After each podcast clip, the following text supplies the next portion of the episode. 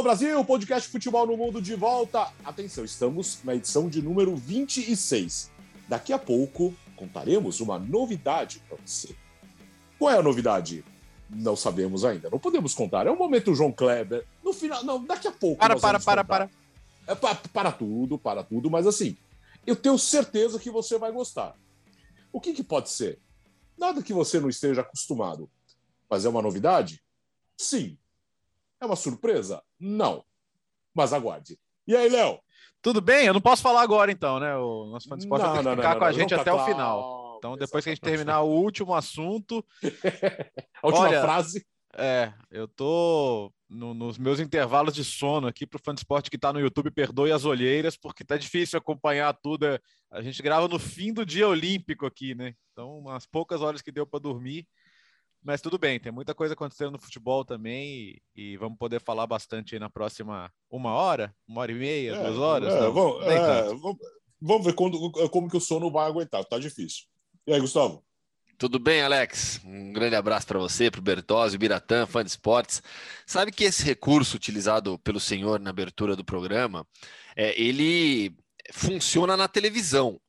Em um podcast, se você parar para pensar com calma, eu tenho certeza que o, Bira, o cara que o Biratã concorda comigo. Final, é Exato. É Basta adiantar, né? Mas, é, mas tudo bem. O fã de, não, o fã de esportes fiel ao futebol no mundo, que nos acompanha, vai, vai, vai ouvir todo o programa e aguardar Sim. o final para saber final, da novidade. Só, só então, lembra de voltar para o começo depois. Sim, então vou fazer o seguinte: em algum momento nós vamos dizer, então você não vai poder adiantar, porque você não vai achar qual é o trecho. No meio, vamos, falar, no seja, meio. Fica... vamos falar no meio. Ou seja, ouça, ou seja, ouça e, e, e não discuta. Fala, Vira! O que poderia fazer é, ir soltando ao longo do podcast pequenos pedaços da informação, assim, né? E daí se junta ali no final. Então tem que ouvir inteiro e ficar anotando ali, como se fosse um mapa do tesouro. Oh, tinha, a palavra, tinha a palavra premiada nas rádios, você tinha que ficar ouvindo e Opa, nada, é soltar uma palavra. Exatamente, isso daí, entendeu? A gente solta a palavra premiada e palavras premiadas ao longo do, do podcast, e daí a pessoa vai montando a frase que, monta, que vem com a informação completa. Poder, poderíamos fazer isso. É, mas o importante é que é uma informação importante, você vai gostar muito. Uh, semana aqui de início da, do Campeonato Francês, enfim, os campeonatos voltarão agora a partir de agosto. Sexta-feira, a largada da Ligue 1, nós já tivemos a Supercopa da França, já já nós vamos falar do francês. Mas esse assunto nos persegue. Nós vamos abrir o programa de hoje falando da Superliga. Esse assunto parece que não termina tão cedo, Léo. Não termina, não, Alex.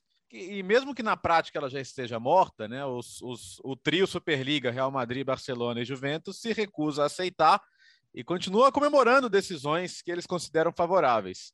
E nesse fim de semana eles soltaram uma nota comemorando uma decisão de um, de um juiz de Madrid que não apenas impediria a UEFA de aplicar qualquer punição aos clubes envolvidos e, e, a empresa que representa a Superliga, mas também obrigaria a UEFA a anular qualquer punição, como multa e exclusão de competições que ela, que ela tivesse imposto aos clubes participantes.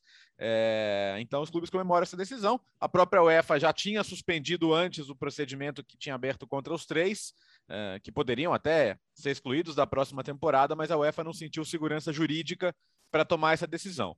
Aí também não é boba, não vai tirar esses times das suas competições, né? Falando aqui entre nós. Mas, mas o fato é que tem, tem algumas coisas que eles não, não contam ou não comentam. Que eles tentaram na Corte Europeia de Justiça é, um, um, procedimento acelerado para uma apreciação, porque aí de fato é, é, é, é uma posição mais, mais definitiva. Isso foi rejeitado. Então, até ter uma apreciação da Corte Europeia pode levar anos. E, e, sem essa apreciação, não adianta nem eles fazerem muita força, porque não tem como o projeto sair do papel. Eu já acho que não tem como sair do papel de um jeito ou de outro, porque os clubes ingleses já roeram a corda, já já sofreram com a rejeição da própria, das próprias torcidas da comunidade do futebol, e, e essa, e essa ideia não, não vai para frente sem clubes ingleses. E, e, mesmo a ideia de que eles tenham sido punidos, é, pelo menos da maneira que a UEFA contou, e, e, que a Premier League contou, esses clubes fizeram um acordo de, de boa vontade, falando: ó, a gente está arrependido para mostrar que está tudo bem e vamos seguir em frente. A gente vai fazer uma doação no valor X, acho que era 15 milhões de euros para investimento em formação de jogadores.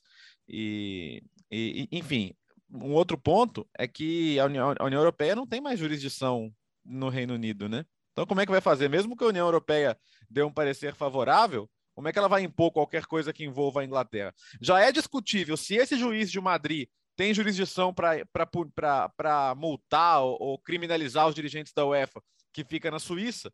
Então, assim, para mim está muito claro que tem uma questão de vaidade envolvida e o fato de eles estarem bastante desesperados porque o dinheiro não está sobrando, pelo contrário, está faltando. Eles já não conseguem mais ser tão protagonistas do mercado, esse protagonismo desviou para outros cantos. Então a gente fala do mercado do PSG, a gente fala dos, do, do City querendo Grealish, querendo Harry Kane, tudo em contratações de valores muito superiores ao, que o time já, ao que esse time já fez antes.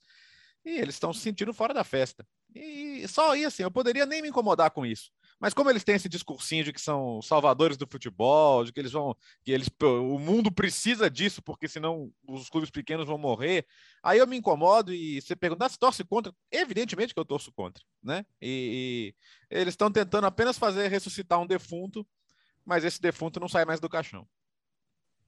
Ah, morto muito louco, né? Lembra? Tinha até, teve até, tinha o, o carnaval, né? Do morto, para, morto para, para, para, para, para, Podia ser, é, já, já, que assim, não vai ter mais, eles não querem mais jogar Champions, querem a Superliga, essa podia ser a musiquinha da é. Superliga. Para, para, pa, pa, pa, pa, pa. Ia, ia ficar bacana.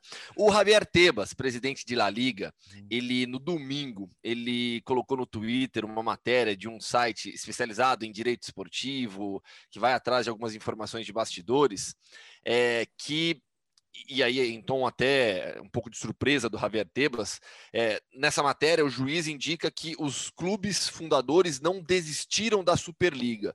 Acho que esse talvez seja o ponto de maior preocupação de toda essa história. O Bertozzi já explicou bem a questão é, do, do, da decisão do juiz em Madrid. Aliás, decisões de um juiz regional querendo ir além da sua esfera, a gente conhece muito bem aqui no Brasil, mas vamos, vamos continuar falando de futebol. É, o, o, Javier Tebas ele demonstrou essa preocupação é, em relação a, ao que disse o juiz na, na, nessa decisão tomada a favor dos, dos, dos, três clubes, né, Real Madrid, Barcelona e Juventus, dizendo que os 12, que os clubes fundadores continuam é, com a ideia de uma criação de Superliga para mim, o maior impeditivo, legal, evidente, claro, é manifesto já, é, é o acordo que esses clubes, que os clubes ingleses fizeram com a Premier League.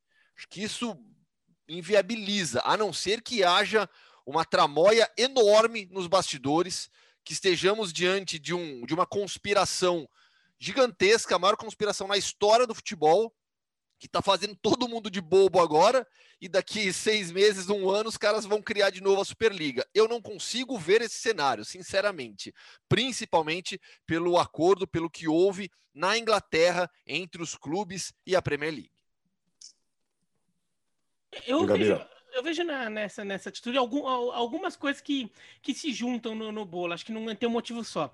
É, tem os motivos que o Bertozzi falou é, até porque esses clubes não estão em situação econômica tão boa assim, então é, não vão querer aceitar uma multa, ainda que para os padrões dele, por mais que eles estejam endividados, nem seja uma multa tão alta.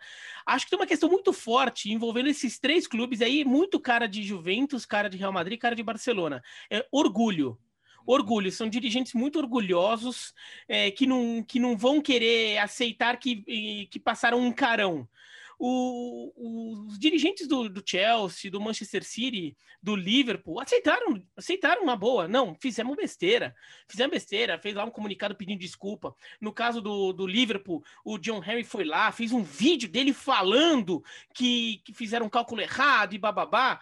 Real Madrid, presidente do Real Madrid, presidente do Barcelona, presidente da Juventus, os caras vão chegar lá, é, é, assim, o universo do futebol na Itália e na Espanha é diferente da Inglaterra. Total. Né? Então eles não vão querer aceitar que não fizemos besteira, não. E, a cultura do torcedor também, né, Beatan? Na, na, na, do... na, na Espanha, essa figura do torcedor de dirigente e da mídia de rabo preso com o dirigente, porque uma coisa está ligada à outra, né? Muitos torcedores sustentam o discurso do dirigente porque ele consome uma mídia que compra esse discurso, né? E o Florentino Pérez é, é mestre nisso na Espanha, né? É. Sim, sim. Então, é, isso também é, é, é, fator importante. E uma coisa que eu acho que esses clubes não, também não quero deixar, e aí é o único aspecto em que eu acho que esses clubes até têm algum tem um argumento que eu considero válido ali. Eles querem deixar uma plantinha, é, uma sementinha plantadinha ali, ou, ou guardadinha, vai, uma semente guardadinha. Ele não plantou ainda, né? Depois bota na terra, se for o caso, e dá uma é, regada ali. É para o caso de futuramente, mesmo que não seja nos moldes é, em que eles tinham propo, é, proposto, porque esses moldes não, ser, não vão ser aceitos pela comunidade do futebol, mas se de repente uma futura Champions League é, re, é, refeita re, remodelada, não poderia ter uma, uma entidade independente de federações por trás cuidando. Uhum. Como as ligas nacionais em relação ao campeonato nacional, aqui no Brasil é a federação que faz o campeonato brasileiro, lá fora é liga. De repente, é, a, a ECA vai, que é a Associação de Clubes Europeus, se desenvolver numa entidade que possa fazer isso. Então eles querem deixar essa semente plantada de podemos fazer, mas não precisa ser debaixo do guarda-chuva da UEFA. E aí eu até acho válido, desde que seja feito com critérios técnicos, critérios esportivos, é, que não seja puxando o tapete dos outros, como a gente já discutiu aqui quando a notícia saiu da criação da Superliga. Então acho que isso também pode ter. Eles podem estar querendo deixar essa coisa plantadinha por um dia eles quererem fazer um campeonato. Beleza, a gente faz assim do jeito que, que a Europa inteira quer que a gente faça Só que a gente que vai fazer.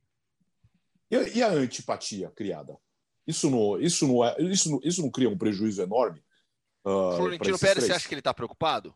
Então, e, não, então dizendo que eles estão preocupados. Se eles André Agnelli. É. Então, mas se tivesse, eles já tinham parado. Mas o problema é o seguinte: eles jogam para a própria torcida. Mas será que em algum momento a própria torcida não vai começar a achar ruim? Acho que não. É porque na, na a, o, o, Florentino vende muito bem esse discurso de o, é o mundo contra nós. É, nós, nós somos os mais odiados porque nós somos os maiores. Nisso aí, Real Madrid e Juventus têm muito em comum, né?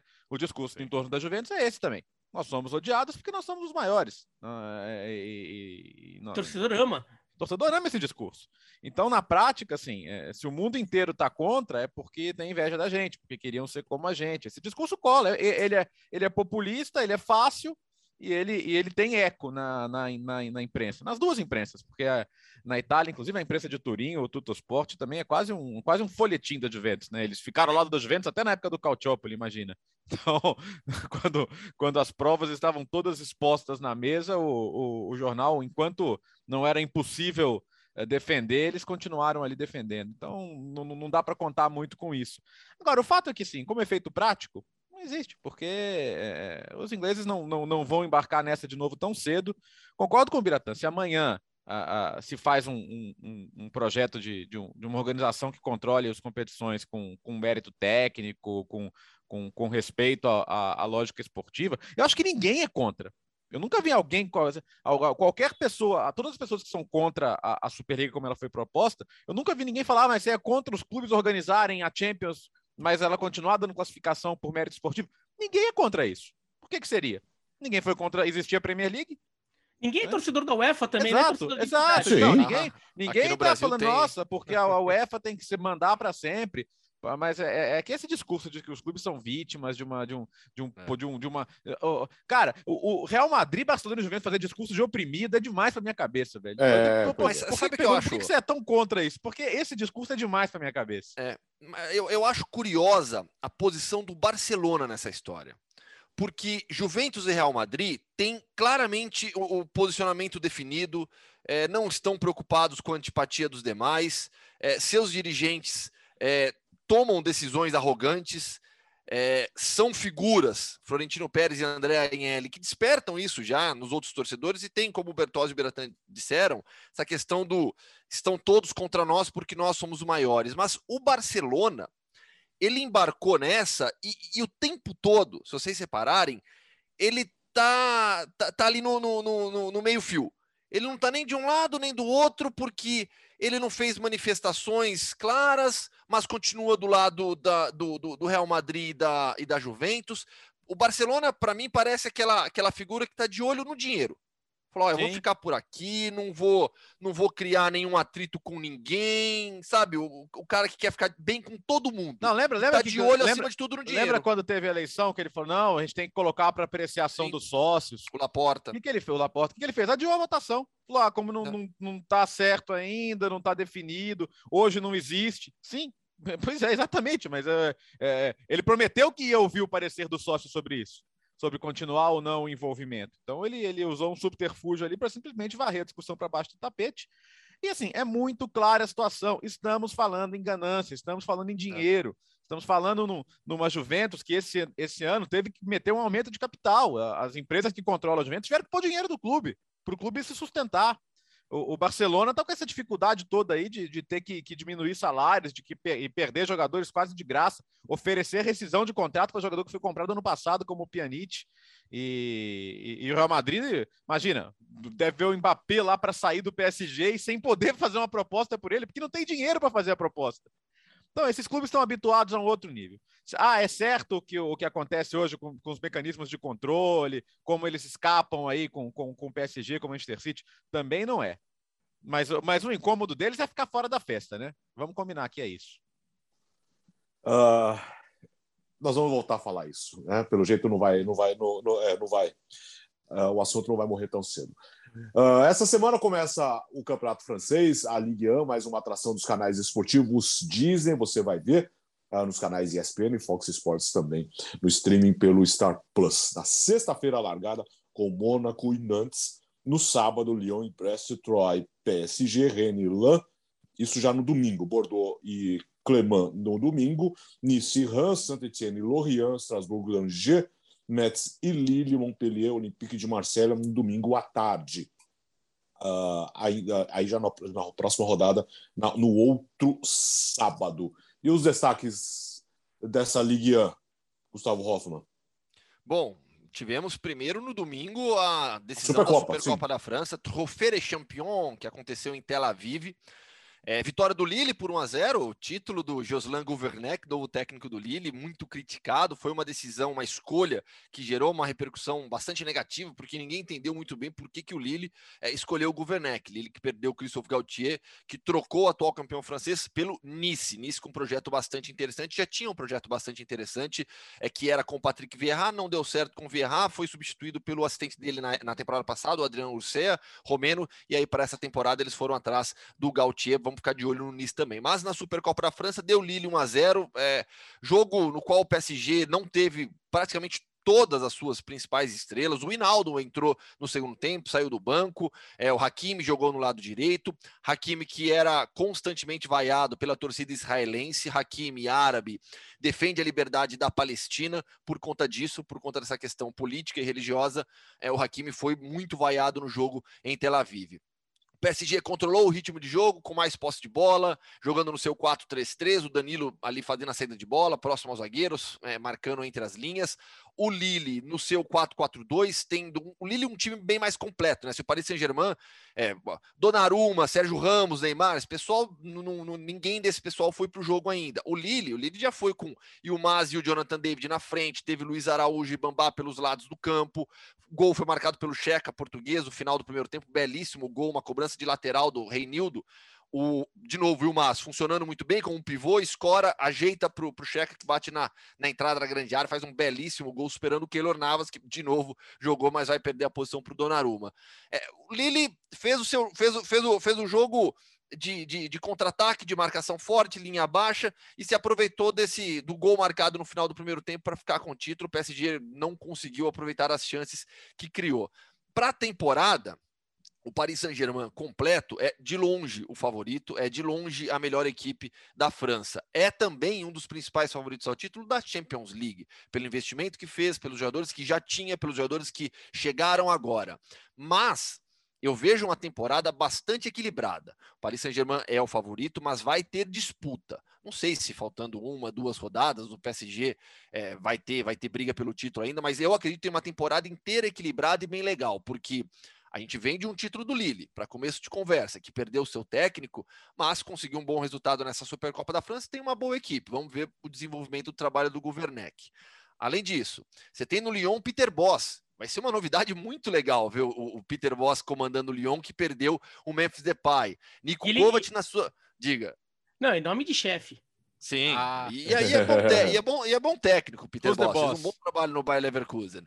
O, o, o Mônaco, segundo ano, segunda temporada do Nico Kovac. O Olympique de Marseille, que fez um baita investimento em reforços, está com meio campo muito legal, com o Enduzi, o Gerson, que já tem o São Paulo. Então, a gente olha para o campo, vê grandes jogadores. A gente olha para fora do, do campo, para os bancos, e há grandes técnicos também, e, os treinadores, a gente viu muito isso na Premier League. Os treinadores fazem uma diferença muito grande né, no nível de jogo, na experiência internacional e no, na própria atração da competição. Então, estamos falando de São Paulo, de Peter Boss, é, do Pochettino no, no Paris Saint-Germain. Vai ser uma temporada, eu acho, para mim, eu acredito, bastante equilibrada, mas com um claro favorito. Vira. É, o, eu, eu tô muito com o Gustavo nessa. É, não, não, não, vejo um campeonato francês tão equilibrado quanto o da temporada passada, que foi muito equilibrado por conta dos problemas do Paris Saint-Germain, que não teve férias direito, porque emendou aquela. Porque o, o Paris Saint-Germain é, volta para jogar aquela reta final de Champions League, como o Lyon né, volta para jogar aquela reta final da Champions League e depois quase que emenda com a temporada com a temporada 2021. Então, o Paris Saint-Germain começou muito mal o campeonato francês, ficou um pouco para trás, ele tenta reagir e, e daí teve briga. É, eu não, não, não vejo uma briga tão acirrada assim, mas eu vejo sim uma disputa. Não é aquele campeonato que o Paris Saint-Germain abre 20 como já aconteceu, que o Lyon abre 20, como já aconteceu. O Lyon já abriu 18. É, e não tem campeonato. Não, acho que o Paris Saint-Germain vai é, assumir a liderança em algum momento, é a tendência natural, mas vamos ter clubes ali andando ali a 5, 6, eventualmente 4, daí dê um confronto direto, o PSG perde, cai para 3 e fica naquela ali no campeonato, né? O campeonato fica caminhando. E daí na reta final ver se acontece alguma coisa diferente. É um campeonato que está ficando legal. É um campeonato que está ficando muito mais legal do que muita gente pensa, porque os clubes acho que aprenderam a trabalhar.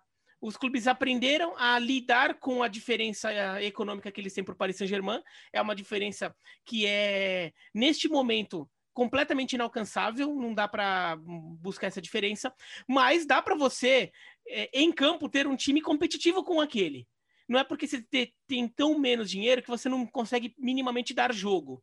E acho que Lyon aprendeu. Aliás, o Lyon reaprendeu, né? Porque o Lyon tinha um bom trabalho. O Lyon, da época do Juninho Pernambucano, não daria briga com o Paris Saint-Germain. O Lyon reaprendeu. O, o Monaco é, pegou um pouco a mão de como fazer isso. O Olympique de Marseille está tentando. Pelo menos no papel, o Olympique de Marseille tem um time com potencial para isso. Agora, o Lille, só que eu acho que não vai conseguir tanto porque o Lille teve essas perdas, né? Que, e o e, o, e só para complementar a informação né, do, do, Gustavo, que, o, que a contratação do Governec não foi muito compreendida, a última vez que ele trabalhou, ele foi rebaixado. Ele, ele, quer dizer, ele, ele, ele, é demitido de um time na zona de rebaixamento, que é o Guingamp, e o Guingamp foi rebaixado naquele ano. É. Então, realmente não faz sentido um e, campeão mais. Vamos ver se dá certo, né?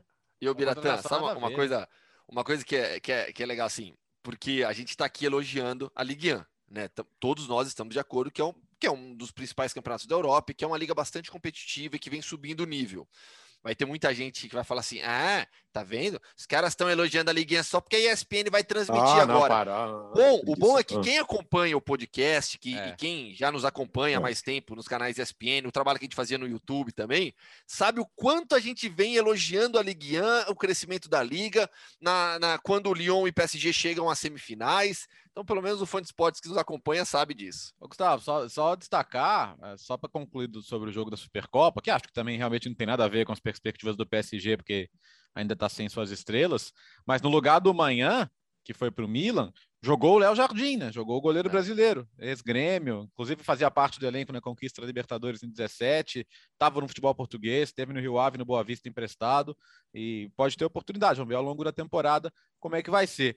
O Lille perdeu peças, mas perdeu menos do que eu imaginava até agora. É, saiu manhã, saiu Sumaré para o Leicester, que é um jogador fundamental do meio campo, mas tem muita gente que está lá ainda, né? O próprio Burak Yilmaz, que fez uma grande temporada, vamos ver se ele vai conseguir repetir. Luiz Araújo, que já era um jogador importante, enfim. É, mas, mas concordo que, até pela mudança de técnico, vai ser difícil o time se manter lá em cima. Minha expectativa para Lyon e Marselha está muito grande, muito grande. Eu acompanhei, fiz, cheguei a comentar jogo de pré-temporada do Lyon, ainda sem o retorno do Paquetá, ainda sem o Bruno Guimarães, mas se conseguir segurar o Awar, que é claro que é um, que é um ativo importante que o time tem, e, e, e o Lyon é um, é um de tantos clubes franceses que precisam vender jogadores, e isso é, é inevitável, até porque o clube, o futebol francês sofreu uma baixa muito grande com, com a perda do contrato de TV, ele sendo refeito em outras condições, então temporada sem público, então foi complicado. Os times franceses não estão nadando em dinheiro nesse momento, mas se conseguir segurar o elenco que tem hoje, acho que o Lyon vai ser forte. E na contramão tá, disso aí está o Marcelo, né? que, que investiu. O, a gente sabe que o São Paulo pode ser muito persuasivo em conseguir reforços, e mais uma vez ele, ele, recebeu muitos, né? Tem até aquela figurinha de WhatsApp que, que viralizou, né? Do necessito siete refuerzos más, e foram mais do que isso, né? Não, mas assim, e apesar dele ser uma mala sem alça, ele é muito bom técnico, né, cara? Os times dele jogam bem. Então, vai ser muito legal acompanhar, vai ser uma atração a mais também do campeonato. Gustavo tá rindo. E os brasileiros, né? E os brasileiros. Não, não fala nada. Já viu Mas os brasileiros, eu, eu, acho que os brasileiros são uma atração também bacana, né? logicamente, para o público daqui, né? Porque você tem o Bruno Guimarães que está fazendo é, é, Jogos Olímpicos excepcionais, nível altíssimo do Bruno Guimarães. Luiz Araújo, já citado pelo Bertozzi, foi determinante no título do Lille. Você tem no Bordeaux o Otávio, que alguma. Ele está lá desde 2017, ex-Atlético Paranaense, né? formado no Furacão, saiu do Furacão ele nas últimas temporadas vem liderando a competição é, nos principais fundamentos de defesa. Tem sido um meio-campista, um volante excepcional, jogador do Bordeaux. É, então, assim, o Gerson, eu acho que o Gerson, a gente tem, eu pelo menos, eu tenho uma expectativa enorme sobre o Gerson. Porque ele já, ele, o talento que ele já tinha demonstrado no Fluminense era evidente. Vai para a Europa, não deu certo, não conseguiu a sequência que, que precisava, o nível que gostaria, voltou para o Brasil, arrebentou no Flamengo, arrebentou nesses últimos anos. E agora ele ganha essa segunda oportunidade com um técnico que já o conhece muito bem, que sabe como ele pode render, e eu coloco muitas fichas no Gerson. Acho que ele tem tudo para dar muito certo com a camisa do Marseille. Então, Mônaco e Nantes... Fora, fora ó, ó, desculpa, né? Fora os brasileiros do PSG, óbvio, né? Tá bom, bom. Aí... Neymar, Marquinhos, pô. Mônaco e Nantes a partir, então, uh, desta sexta-feira, quatro da tarde, o Fox Sports vai transmitir, aí você acompanha toda a nossa programação, a rodada, a primeira rodada no fim de semana, mas na sexta-feira começa com o jogo entre Mônaco e Nantes. Uh, vamos falar de, de, de Champions League, de Liga Europa e de Conference? Começamos com os confrontos. Quem quer começar com a Champions? Ah, não, deixa, deixa, o, o, o Bertozzi. Não, deixa... vai, vai lá, Bertozzi. Você é bom nessa questão dos. dos até para explicar. Tá. Porque, assim, como, como a Europa League teve mudança de, de, de, for, de, formato, né? Porque são menos times, menos qualificatórias, ela depende muito de quem vem das outras, né? Então, Exato, deixa o Bertozzi sim. explicar e a gente vai depois falando alguns jogos. Tá mais enxuta e, e os times que saem da terceira fase preliminar da Champions, os campeões nacionais, vão para lá. Então, mas vamos falar da Champions, porque o, o, o, caminho das ligas, que a gente diz, né, que são os times que não foram campeões nacionais, classificaram em segundo ou terceiro, no caso do Mônaco, eles se enfrentam agora. Então, quem passar de Spartak e Benfica, que já é um super confronto, pega quem passar de PSG e Midland. Ou seja, você pode ter uma final, a final de 88, a famosa final de 88, Benfica e PS, PSV, que o PSV ganhou nos pênaltis, pode ser um confronto que vale vaga na fase de grupos. E se os dois passarem dessa fase. Do outro lado, você tem Mônaco ou Sparta Praga contra Genk ou Shakhtar Donetsk. O Genk é bom time, vai dar trabalho para o Shakhtar, embora o Shakhtar seja o favorito. Mas Mônaco e Shakhtar numa, numa, num playoff de Champions também é confronto para você lamentar muito que um dos dois vai ficar de fora. Aí você tem no caminho dos campeões é, o Red Bull Salzburg com o Brondby. Salzburg que, que, finalmente, depois de anos e anos sem conseguir chegar à fase de grupos, conseguiu chegar e agora vai tentar manter uma, uma sequência de participações, mas o Brondby é bom time. Aí você tem Cluj ou Young Boys, Ferencváros ou Slavia Praga, e aí dois times que tiveram na fase de grupos, né? Slavia Praga, inclusive, fazendo bom papel recentemente. É, Malmo Rangers contra Olympiacos ou Ludogorets. Aí você tem o Rangers que pá, chegou ao inferno e agora está a dois confrontos de chegar uma fase de grupos, embora nessa chave o Olympiacos possa parecer o mais forte. E aí, e aí é legal os colegas falarem sobre isso, né? Que pelo conhecimento de história e geopolítica que eles têm, mas você vai ter o vencedor de Estrela Vermelha e Sheriff Tiraspol contra o vencedor de Dinamo Zagreb e Legia Varsóvia. Significa que a gente pode ter um Sérvia e Croácia, ou seja, um Estrela Vermelha e Dinamo Zagreb, né, Gustavo? Que em 1990 foi um dos jogos mais, mais emblemáticos da, da, da crise da crise iugoslava, da, da, de toda a instabilidade que levou à guerra na, na, na Iugoslávia, a guerra de separação. Muita gente diz que, é, que foi o estopim, que foi o ponto de partida. Na verdade, foi muito mais um reflexo do que já estava acontecendo, mas ainda assim é um jogo histórico, né, Gustavo? É, eu diria que ele foi um dos estopins dentro uhum. de um cenário que já era tenso, né? Com, a, com, a, com as eleições que tinham acontecido na Croácia, é, as tensões étnicas na, na, na, região dos Balcãs. Então, assim, você já, já, já já, já vivia uma situação muito tensa, e aí o jogo, Dinamo Zagreb e Sela Vermelha, no Maximira, em Zagreb, que acontece uma confusão enorme, uma briga enorme entre as torcidas, e depois essa confusão é transferida para o gramado, e tem um incidente é, emblemático, que é o chute do Svonimir Boban em um policial, que depois foram descobrir que ele era bosniak, né? a gente vai falar de futebol bósnio aqui depois também, mas é, esse jogo é extremamente marcante na história do futebol iugoslavo né? Não, é, assim, acho que realmente nesses, nessas últimas décadas aí criou-se um mito, né, de que esse jogo fez com que iniciasse a guerra na, na, na, nos Balcãs, a guerra iugoslava. Não foi isso, mas ele gerou uma tensão muito grande. Ele foi, sem dúvida alguma, é, um dos estopins pro fim do campeonato iugoslavo. Né? A partir dali, a tensão entre os clubes se tornou insustentável. Então, ele tem uma importância na história geopolítica e esportiva da Iugoslávia, de, e consequentemente de Sérvia e de Croácia, muito grande. E imaginar esse confronto agora seria algo realmente espetacular, felizmente, sem todas essas tensões políticas, sem imaginar, sem, ô, sem ô, briga, sem guerra. Só que como, todo, como todo jogo que a gente espera muito, é provável que ele não aconteça. É, é então, e, e, aí eu acho que o Legia Varsóvia é que vai estragar. É. Porque, porque o, o Estrela Vermelha vai passar pelo xerife. Eu, aí, eu, aí eu acho que o Estrela Vermelha não vai ter, não vai ter tanta dificuldade. Pô, não. abandonou o xerife Tiraspol? Olha aqui, ó, para quem está acompanhando no, é. no, no, YouTube, a, a, a, a, bandeirinha aqui do, do Estrela Vermelha. É. Lembrando que você está de Slavia é. Praga, não é isso? É. Slavia Praga. Praga demais aí. Não é o mesmo clube. A flâmula do... Não, é, essa camiseta, tanto é que a estrela é invertida, né? A tá. estrela do Slavia uhum. Praga e aqui a flâmula atrás, para quem acompanha no YouTube, do, do Estrela Vermelha. Mas é, ali eu acho que o Legia Varsóvia vai acabar estragando. O Legia tem uma boa equipe. Eu, acho que até destaquei na semana passada, tem um brasileiro, Luquinhas, atacante baixinho de tudo. Eu já falei com ele uma vez. Tá, tá jogando bem pra caramba. Eu acho que o Legia Varsóvia pode atrapalhar os planos aí, por mais que o Dinamo Zagreb tenha uma boa equipe. Mas vamos lá, vamos, vamos torcer para ter um. Eu vou torcer pelo menos para ter uma estrela vermelha e Dinamo Zagreb, que seria maravilhoso, né? Vira. Então, é, o primeiro que a gente tem uma possibilidade desse Shakhtar e Mônaco, curioso que o, o time mais russo dessa história é o Mônaco, né? o... é. o dono é russo, é verdade. Dmitry é, Ribolovlev. É, porque o Shakhtar é da região, o Shakhtar Donetsk, que é a região de Donbass, que é a região de onde fica a cidade de Donetsk, que é a região em que, tá, em que tem conflito é, é, entre os russos ucranianos e ucranianos ucranianos uma, uma região em que esses russos ucranianos querem se juntar à Rússia. Mas Você o Rinat russo, né? É, em Donbass, em Donbass, a língua é, é, é, o russo. É, é, é, o russo. É a maior parte da população é de origem russa. Mas o Rinat Akhmetov, ele não, ele, ele já é um pouquinho mais tranquilão nessa, nessa questão ali. Ele fica mais ali tentando fazer um discurso mais de apaziguar a, as questões ali entre russos ucranianos e ucranianos ucranianos. Mas é, é, tem, esse, tem, tem, confrontos bem interessantes aí. O PSV e Benfica seria muito interessante e seria muito importante também esse jogo, né? Pro, pro sobretudo para o Benfica, que já na temporada passada pagou muito caro por não ter conseguido a classificação para a Champions League, porque eles contavam com montar um super time. O Luiz Felipe Vieira, o presidente, é, conseguiu a reeleição com base nisso, é, trouxe Jorge Jesus, contratou é, Everton Cebolinha, Pedrinho, sei lá mais quem, e no final das contas caiu para o PAOK do, do Abel Ferreira, no jogo que a gente até, até transmitiu na ESPN. E, isso custou caro. O Benfica teve que emprestar o Carlos Vinícius para o Tottenham, teve que vender o Rubem Dias para o Manchester City. Talvez já fosse vendido mesmo, né?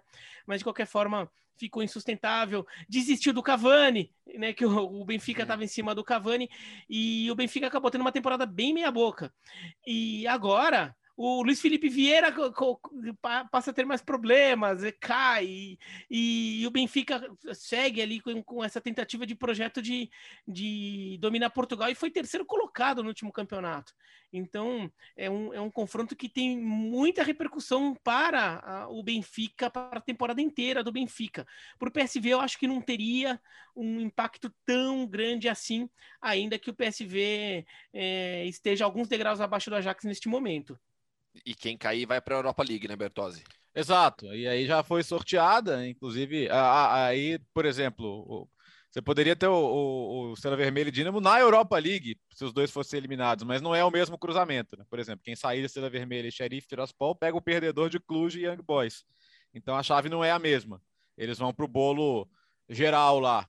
É... E aí o que me chamou mais atenção nessa fase, e aí foi uma eliminação prematura da Champions, foi o Celtic. Né? O Celtic caiu para o Midland, é, que vai pegar o PSV agora.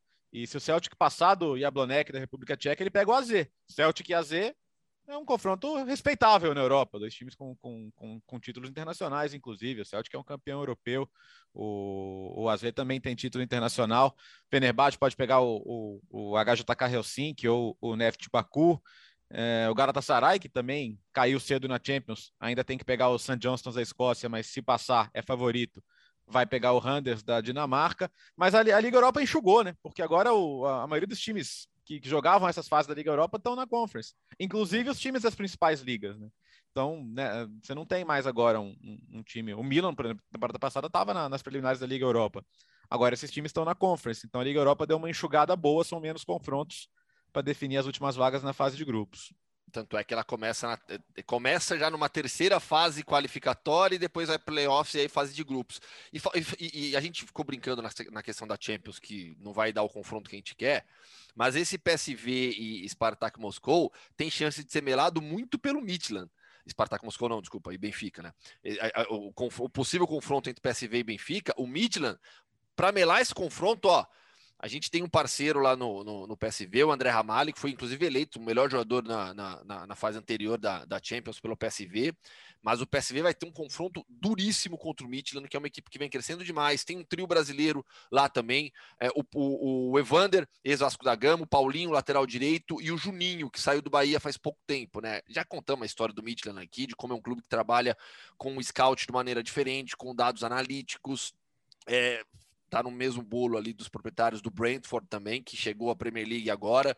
Um, um dia a gente até, até grava aí um programa especial falando um pouco mais de como que funcionam é, Midland e Brentford, mas é, é, bem legal, é uma forma completamente diferente de se, se trabalhar futebol. Posso só fazer uma correção rapidinho? Eu falei que do AZ tem título, o AZ tem final de Copa UEFA, mas não, não tem título, nem né? em 81 eles perderam para o Ipswich Town, mas ainda assim um time Ele chama...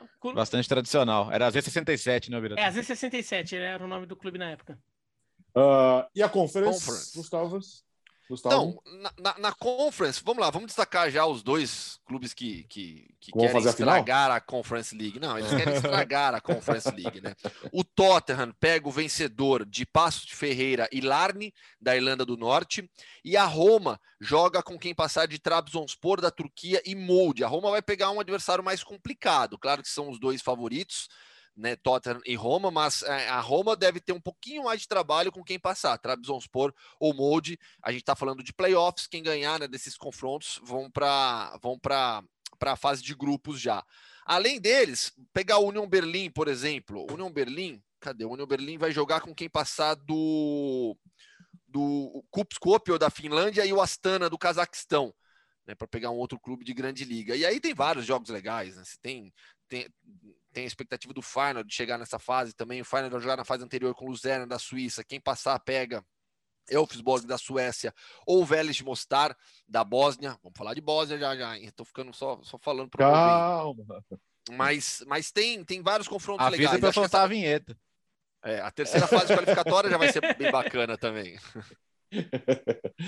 uh, que mais, Bira? Não, do, dessa conference que o, que o Gustavo falou, do, é, o Tottenham tá, tem esse caminho pelo Passo de Ferreira, só o destaque do Passo de Ferreira, que é um, um clube que, de, de, uma liga que a gente também transmite aqui nos canais ESPN. Passo de Ferreira que fez um bom campeonato português, mas o Passo de Ferreira teve troca de técnico. Né? Saiu o Pepa, que decidiu sair, simplesmente decidiu sair, fez um bom trabalho, teve proposta para ficar, mas não quis. É, e por enquanto está sem clube. E e veio o Jorge Simão, que foi rebaixado com o Muscron no Campeonato Belga.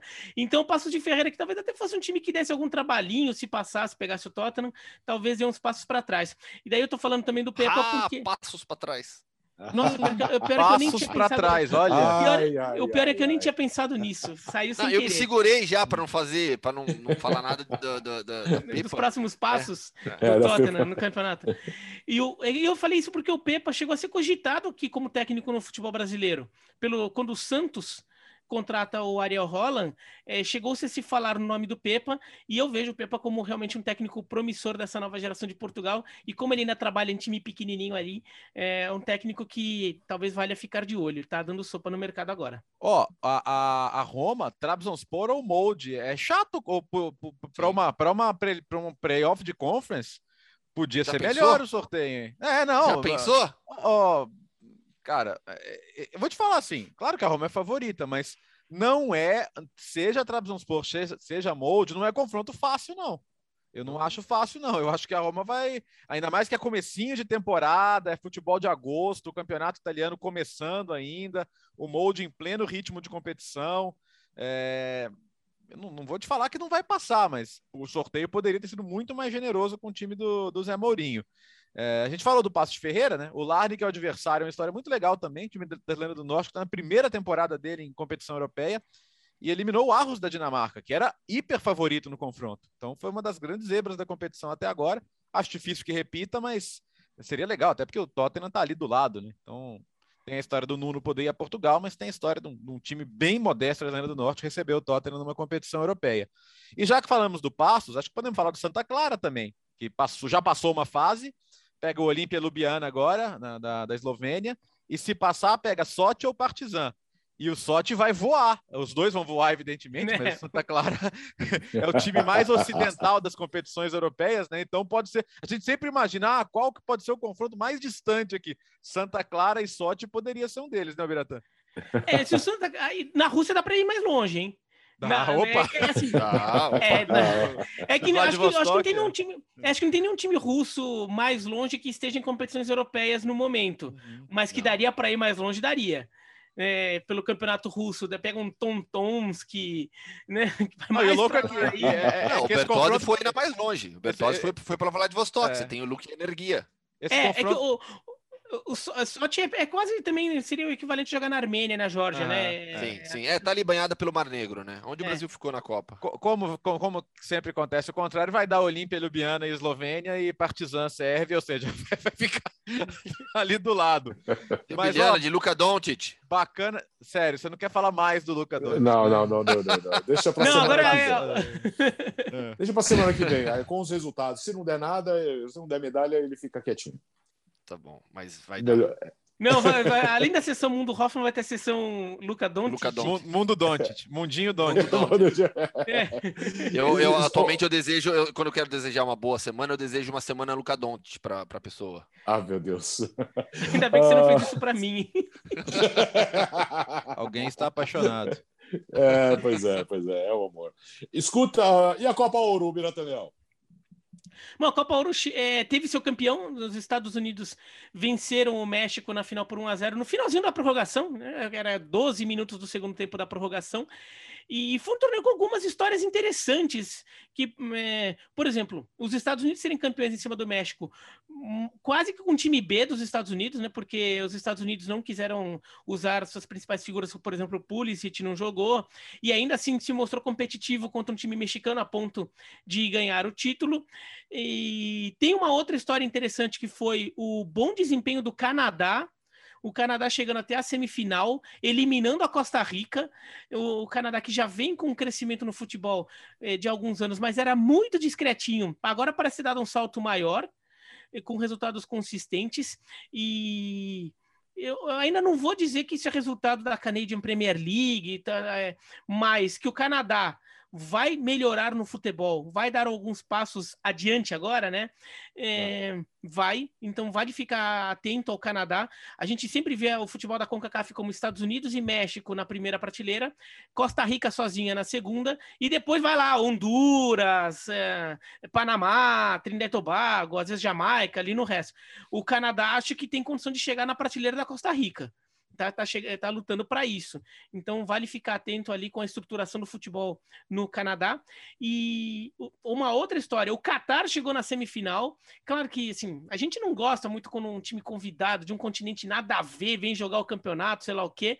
Mas vale ficar atento a campanha do Qatar, porque o Qatar já veio jogar aqui a Copa América no Brasil uhum. em 2019, não fez um papel ruim.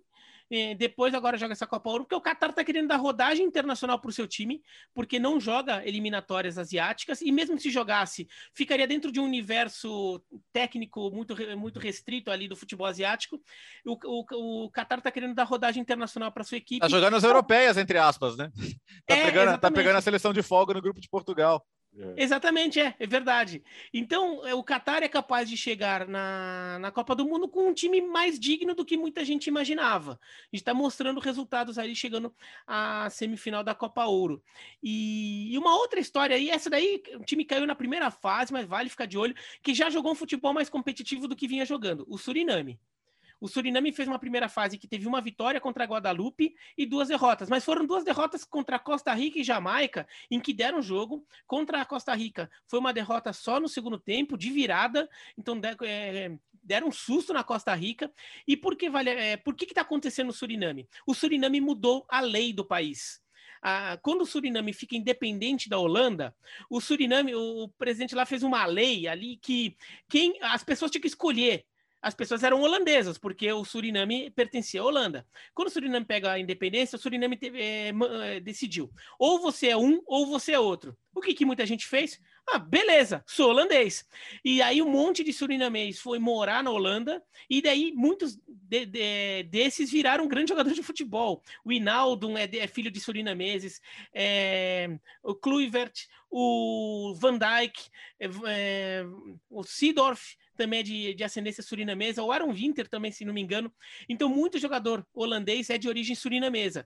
E eles simplesmente não podiam jogar por Suriname, nunca puderam, porque os pais perderam o direito à nacionalidade. Eles mudaram essa regra. Então, agora Suriname já está montando uma seleção com jogadores holandeses, é, filhos de surinameses, mas jogadores de segundo escalão. Jogador que não sabe que não vai ter oportunidade de jogar pela seleção da Holanda. Mas já é um time decente. Já é um time, por exemplo, de jogadores de times pequenos da Holanda ou de jogadores de times da segunda divisão holandesa. Já é um time melhorado. Então o Suriname tende a ganhar espaço no cenário da CONCACAF.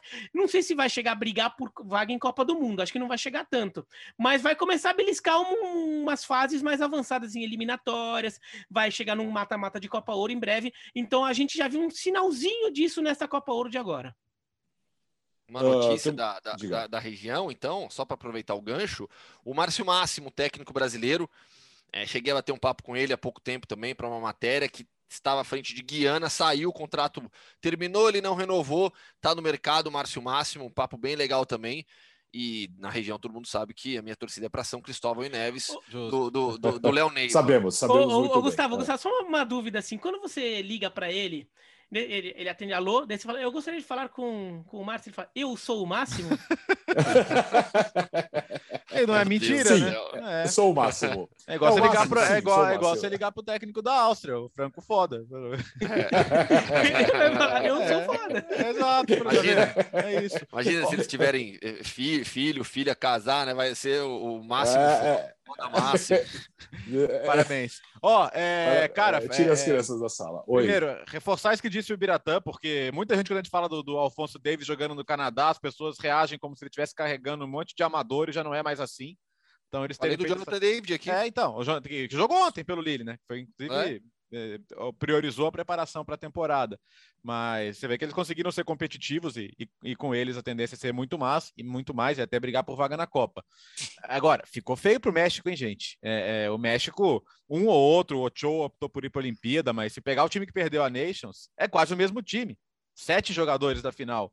E os Estados Unidos deixaram os caras da Europa todos descansando, pensando na, na volta das eliminatórias. É um, é um time caseiro, cheio de garotos é um time B barra C.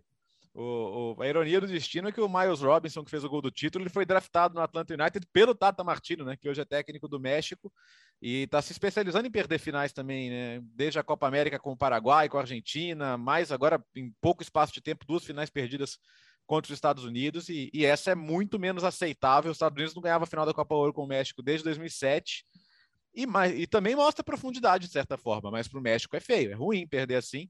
O Biratã já chamou a atenção aqui outras vezes de que esses jogos na, nos Estados Unidos, a, a, maioria da torcida é mexicana, então na prática não é, é fora de casa, é praticamente em casa, e perdeu mesmo assim. E já tinha sofrido contra o Canadá na semifinal, né? Primeira vez na história que a seleção norte-americana ganha duas finais consecutivas do México. Uh, temos dois assuntos para tratar ainda. Deixa eu ver aqui que nós vamos falar da novidade. Você acha que nós vamos falar agora? Não. Primeiro nós vamos rodar a vinheta. Léo. Mundo Hoffman! Vamos lá! Vamos para a Bósnia, como prometido já ao longo do programa. Por quê? No sábado é, aconteceu, a gente está no começo do Campeonato Bósnio, três rodadas só. No sábado, o Sarajevo perdeu em casa para o Zrinski por 2 a 0.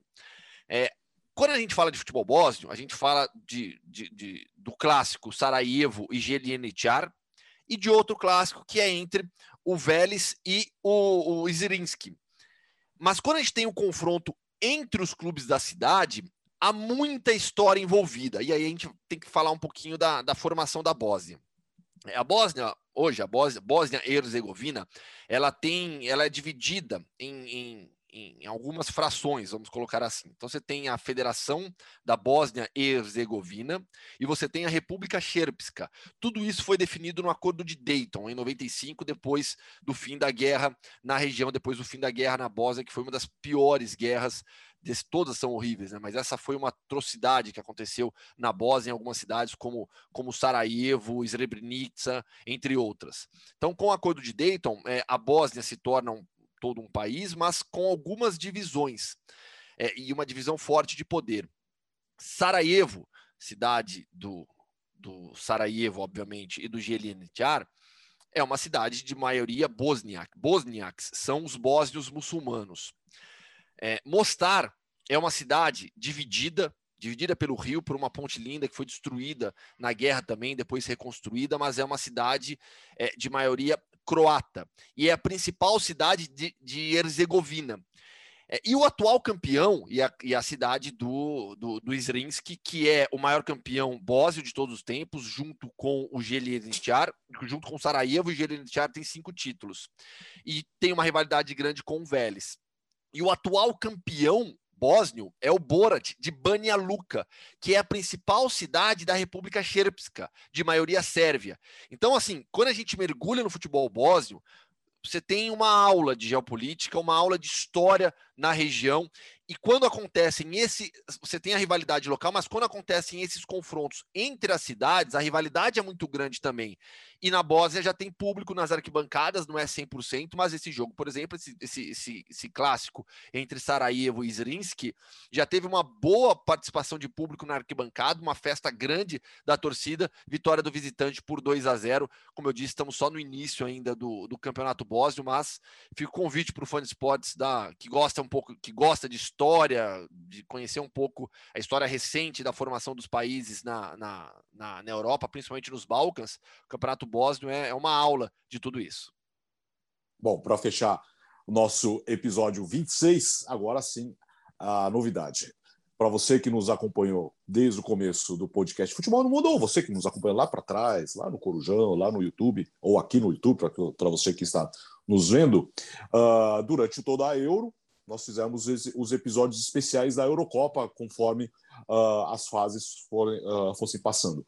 Agora vem aí a novidade: você nos prestigiou com a audiência, então vem aí a segunda edição do podcast do Futebol no Mundo. Nosso encontro às segundas e agora também às sextas-feiras, na parte da manhã. Nós estaremos Nas quintas, aqui... hein, Alex? Vai sair na quinta-feira à noite. Ah, quinta-feira à noite? Desculpa, Vai sair na quinta-feira à noite. Era, era, era isso que nós tínhamos combinado? É, ué. Fica, fica... fechamos, fe, fechamos com isso. Pra, vamos começar pra... tudo. Calma, calma, vamos começar tudo de novo, então. Eu, eu juro por Deus que eu achei que era sexta-feira. E que parte é. da reunião que eu não participei? Eu, que eu, não, que eu, eu, é que eu estou de férias, gente, então desculpa. Então, que, que acatamos uh, a, a, sugestão do Bira, né? Ah, foi o Bira? Você foi o culpado, Bira? Então vamos é... lá. Então, vamos lá. Quinta-feira, nossos encontros, segunda-feira, à noite, no final do dia, e também quinta-feira. Nós vamos só... só que aí são programas muito diferentes. Sim. Aliás, isso nós, nós vamos relembrar os outros tempos, não vamos dizer bons tempos, os outros tempos do futebol no mundo, que é aquele programa tradicional de sexta-feira, com cultura, com informação. Nós, nós vamos tentar não falar muito da rodada no final de semana, já que o podcast ele tem uma pegada diferente, você pode ouvir a qualquer momento. Então nós vamos falar muito, nós, nós vamos ter Mundo Hoffman com entrevistas, nós vamos ter um bate-papo completamente diferente. E às segundas-feiras, que você está acostumado, análise total uh, do que aconteceu no final de semana, Léo. Mas quando tiver Champions League, aí essa quinta-feira vai servir uhum. muito para análise da rodada Sim. também, para a gente repassar Liga os Europa. mais importantes, Liga Europa, enfim.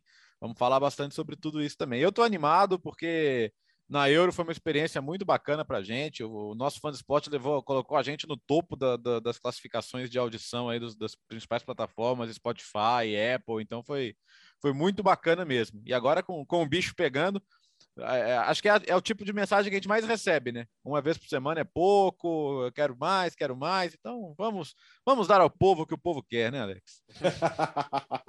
vamos trabalhar mais. Vamos. Então, ó, segunda-feira e quinta-feira, certo, Bira? Exatamente. E, segunda-feira é uma edição como essa aqui que você acabou de ouvir. É, espero que você tenha ouvido, espero que você não tenha pulado para ouvir só a notícia no final, né? Então vou ter certeza que você ouviu.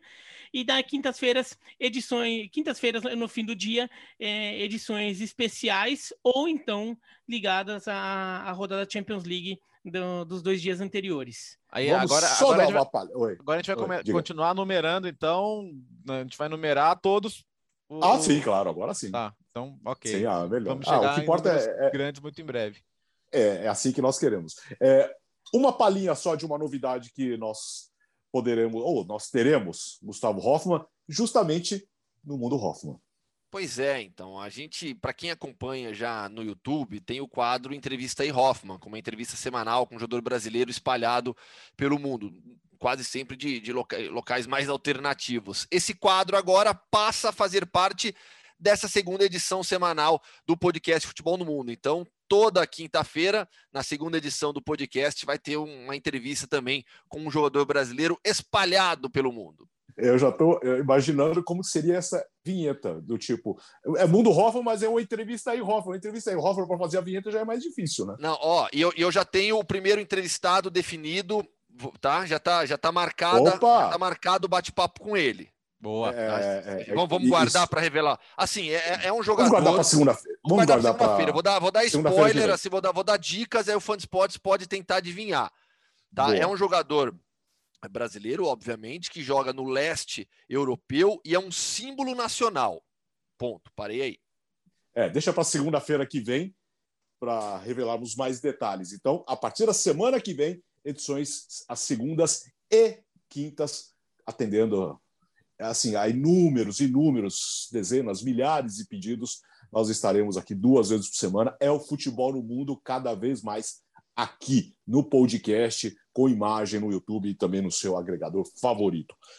É isso, meus amigos. Uma hora depois, vamos seguir a vida, Léo.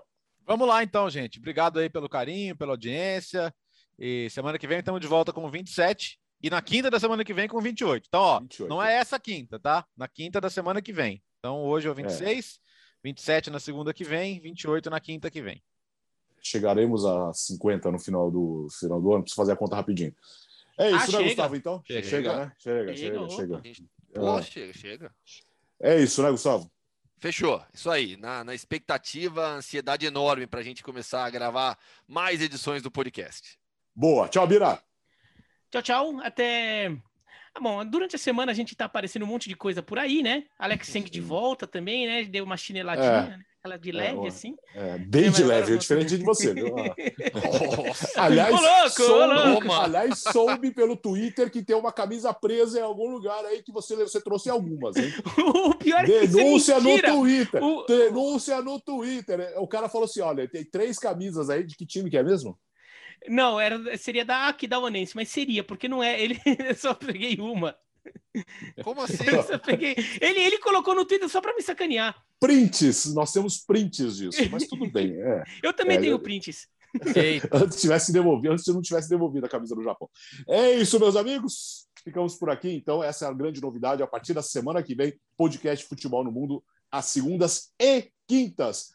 Obrigado pela sua audiência. Nos encontramos durante a semana também no Futebol no Mundo na ESPN Brasil. Lembrando que a partir da sexta tem o Campeonato Francês, é a largada dos campeonatos internacionais nos canais esportivos Disney.